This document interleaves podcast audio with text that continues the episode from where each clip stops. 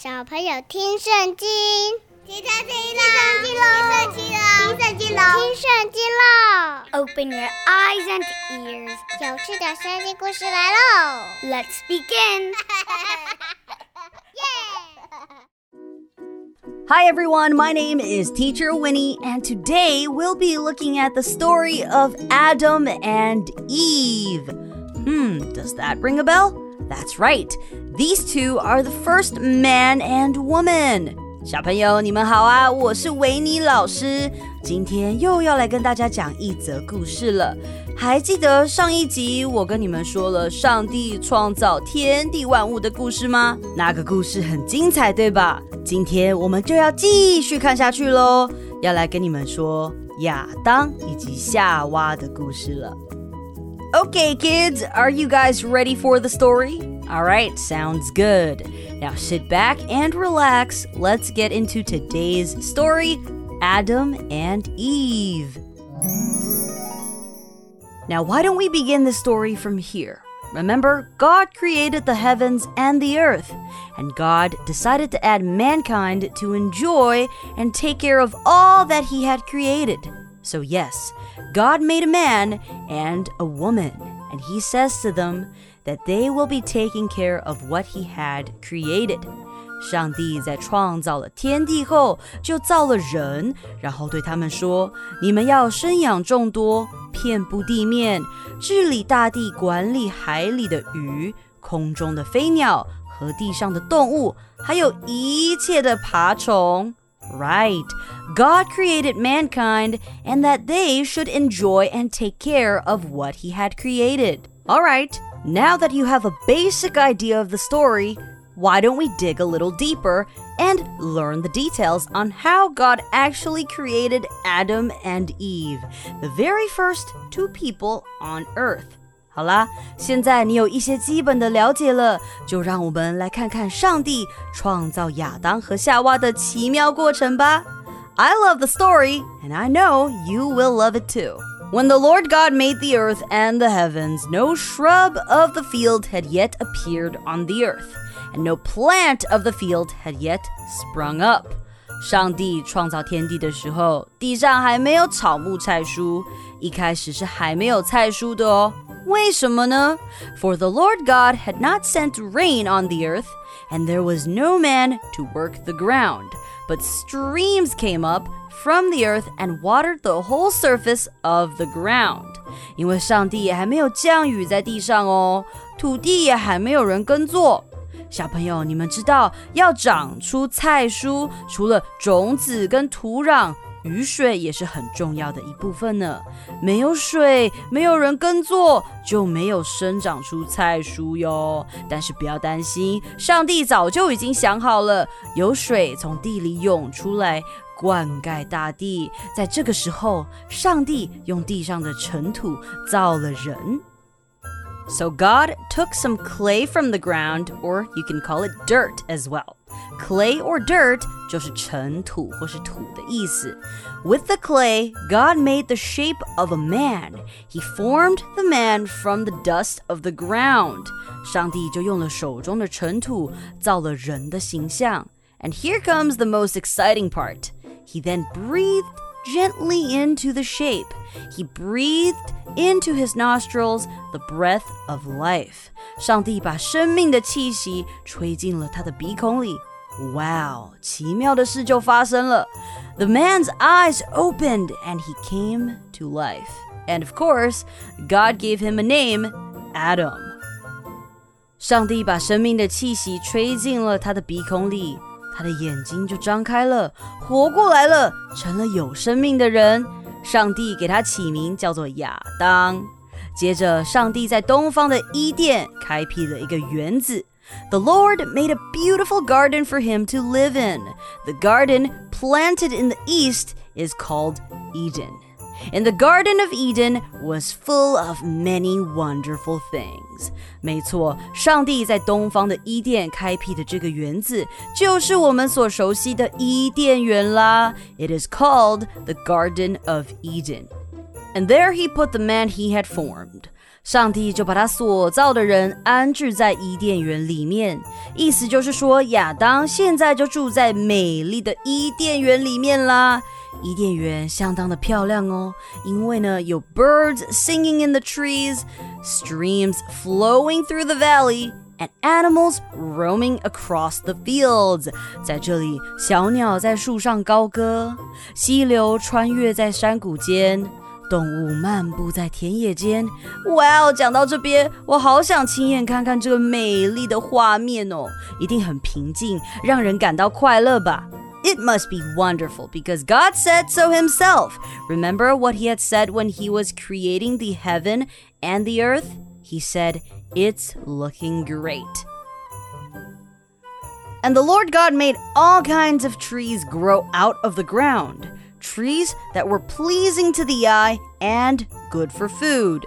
在园子里啊，上帝使地面长出各种树木，这些树木呢非常漂亮好看哦。They were pleasing to the eye and good for food. Pleasing to the eye 就是好看的意思啦。而且这些树木，它们可是会结出可以食用的果子的哟。That's right, you can eat from these trees. God had everything ready for Adam. Now, in the middle of the garden were the tree of life and the tree of the knowledge of good and evil. 在伊甸园的中间有生命树和分辨善恶的树。That's your tree of life, 生命树. The tree of knowledge of good and evil, 还有分辨善恶的树。这棵树特别的地方是什么呢？别急，等会儿维尼老师马上告诉你。先让我继续说。 So God took the man and put him in the Garden of Eden. He asked Adam to work it and take care of it. 上帝把亚当放在伊甸园里面，让他在那里耕种。耕种就是照顾树木，让果子可以结出来的意思。上帝请他看管园子，take care of it。all this gift from God sounds very nice. If I were Adam, I would be thrilled to be able to work and live in a place like the Garden of Eden. 哇哦，如果我是亚当的话，我一定超开心的。可以在这么漂亮的园子里面生活、工作，一定很惬意吧？接着上帝跟亚当交代了几件事，几件他需要注意的事：The Lord commanded the man，you are free to eat from any tree in the garden。but you must not eat from the tree of the knowledge of good and evil, for when you eat it, you will surely die. 上帝说了，你可以随意吃园中所有树上的果子，只是不可吃那棵分别善恶树的果子，因为你若吃了，当天必死。Oh, all this is for you to eat. You can help yourself to anything you like, but do not ever touch the tree in the middle of the garden. The tree, which is the tree of the knowledge of good and evil. The day you eat its fruit, you will die. 上帝吩咐了亚当这件事，就是整个园子里的果实你都可以吃，想吃就吃，喜欢什么就吃。但是你必须记住一件事，就是分别善恶树的果实千万不能吃，绝对不能吃。没错。 就是这件事而已。那棵树结的果实不能吃，就这样。Help yourself 就是一个很好用的片语。上帝说，Help yourself to anything you like，它的意思就是想吃什么请便。亚当听完上帝说的，他也了解了，就回去工作了。亚当很勤劳，每天都辛苦工作。Adam is a very hardworking man. He does his job every day. 上帝看到，觉得他好像需要一些帮手。没错，一个人工作有点辛苦，有点孤单，a little bit lonely。上帝觉得可以帮他找一些小助手。The Lord God said, "It is not good for the man to be alone. I will make a helper suitable for him." 嗯， 要帮亚当找哪些适合他的帮手呢？上帝边想边拿起尘土，造了各种田野间的走兽和空中的飞鸟。然后，上帝把这些动物带到亚当前面。上帝想看看亚当会怎么叫这些动物。他让亚当来给这些动物命名。God had formed out of the ground all the beasts of the field, and all the birds of the air. He brought them to the man to see what he would name them. And whatever the man called each living creature, that was its name. So the man gave names to all the livestock, the birds of the air, and all the beasts of the field. 亚当把上帝带给他的动物看了一遍。嗯，这只是老虎，a tiger。这只是一头牛，an ox。嗯，这只是一只鸟，a bird。 Oh, and、this is an elephant。然后啊，我想这只就叫做大象好了。他帮所有动物都命了名，当然还有其他的动物，呃，但是维尼老师介绍几个给大家就好了。好，那我们继续说故事喽。亚当给所有的牲畜 （livestocks） 命了名，可是他找不到跟自己相配的帮手。这些动物跟亚当比起来太不一样了，他觉得还是有点孤单啦。God felt sorry for Adam. None of these animals is really like him. They are too different from him.